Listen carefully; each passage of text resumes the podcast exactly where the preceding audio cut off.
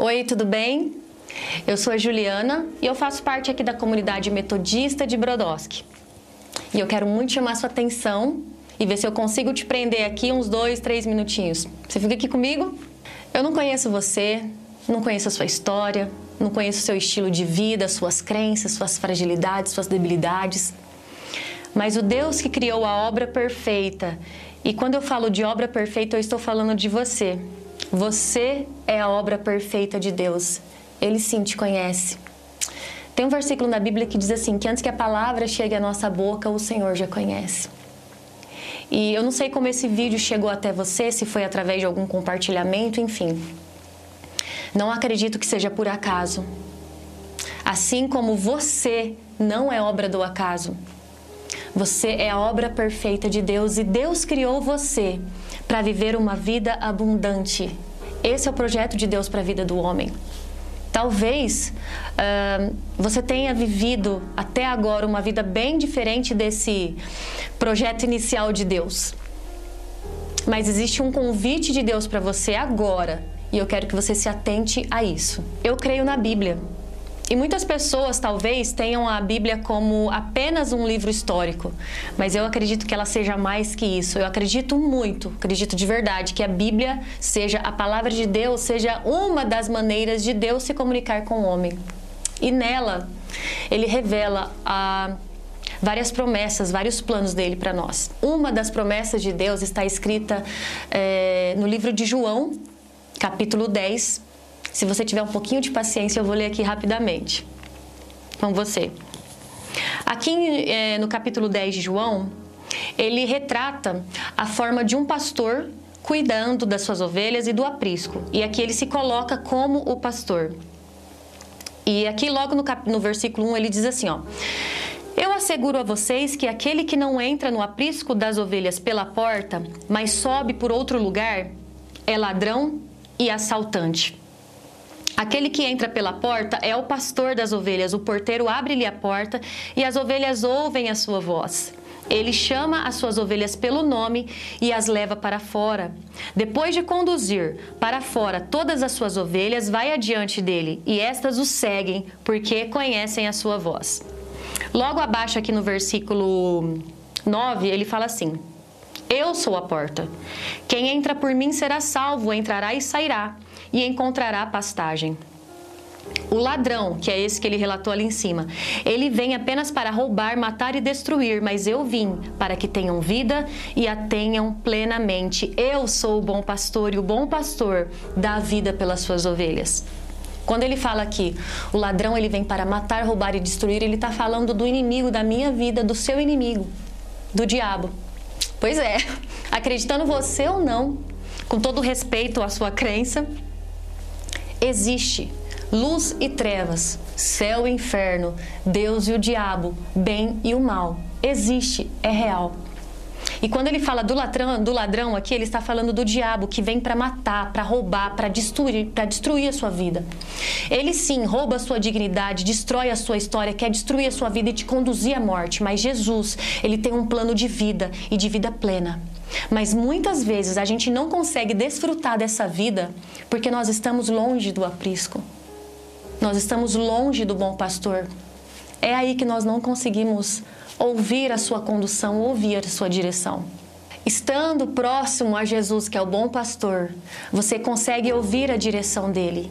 E essa voz, ela te conduz para uma vida abundante, para os pastos, para os pastos verdejantes.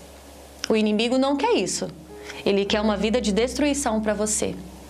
E o convite de Jesus para você hoje é este: esteja no aprisco debaixo da minha condução, porque é isso que eu tenho para você. Talvez você seja uma pessoa que está longe desse aprisco, já esteve aqui dentro, mas hoje está longe. O convite dele para você é: volte, porque a vida que eu tenho para você não é essa que você tem vivido. Talvez você nunca fez parte desse lugar seguro, desse aprisco, da condução de um bom pastor. E o convite dele para você é que você esteja também debaixo da direção dele. Uh, talvez você já tenha ouvido essa expressão, essa frase, muito conhecida uh, por evangelistas, enfim, talvez você já tenha ouvido. Deus te ama. Jesus te ama. Uma vez ouvindo essa frase de uma forma diferente, é, eu fui impactada, porque essa pessoa diz assim: o amor de Deus, ele não transforma a sua vida. Eu falei, uau, como assim o amor de Deus não transforma a minha vida? É tudo que eu sempre ouvi. Mas o amor de Deus por si só, ele não tem o poder transformador. O poder transformador do amor de Deus está em como você vai corresponder a esse amor. Quando você aceita o amor de Deus e deixa esse amor transformar a sua vida através de um relacionamento diário, porque a partir do momento que você aceita o amor de Deus, uh, você começa a se relacionar com Ele, ouvir a direção dele, aí começa um processo de transformação da sua vida. Não adianta a gente romantizar as coisas falando que vai mudar da água para o vinho, da noite para o dia. Não é assim. Na verdade, começa-se um processo quando você se relaciona de Deus, porque você começa a conhecê-lo. E você começa a conhecer a vontade de Deus para sua vida e viver ela. E aí sim o amor de Deus ele te transforma. A vontade de Deus, a voz de Deus, ela pode ser reconhecida quando você está perto. E o convite dele para você hoje é esse: esteja próximo a mim. Tem um outro versículo aqui, rapidamente, segura aí. rapidamente, eu quero falar para você, está em Apocalipse 3:20. Jesus fala assim: Eis que estou à porta e bato. Aquele que ouvir e abrir a porta, eu entrarei em sua casa, cearei com ele e ele comigo.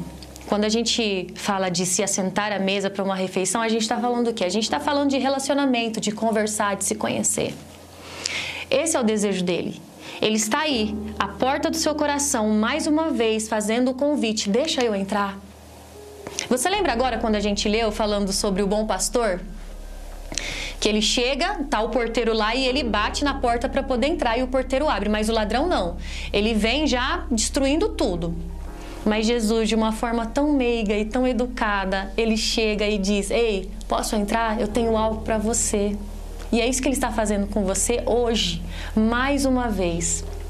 Tem uma música que eu gosto muito e tem uma parte dela que diz assim: Eu não sei como o inventor do tempo esperou pelo meu amor. Eu não sei como o dono do universo teve que pedir o meu coração. Olha isso. Aquele que criou você, você é criação de Deus. Ele tem que pedir o seu coração. E ele te ama tanto que te respeita, respeita as suas vontades. Por isso que ele te deu o direito de escolha. Então hoje, ele está batendo mais uma vez a porta do seu coração para dizer: volta para o aprisco. Deixa eu entrar porque a gente tem muito para conversar. Quando você se sentar à mesa com Jesus, esse amor dele vai transformar, vai curar, vai libertar e vai te restaurar. O convite dele para você, mais uma vez eu digo, é esse. Volte ao aprisco, aceite o meu amor e a vida abundante você vai viver. Obrigada por ter me ouvido até agora. Que Deus abençoe a sua vida.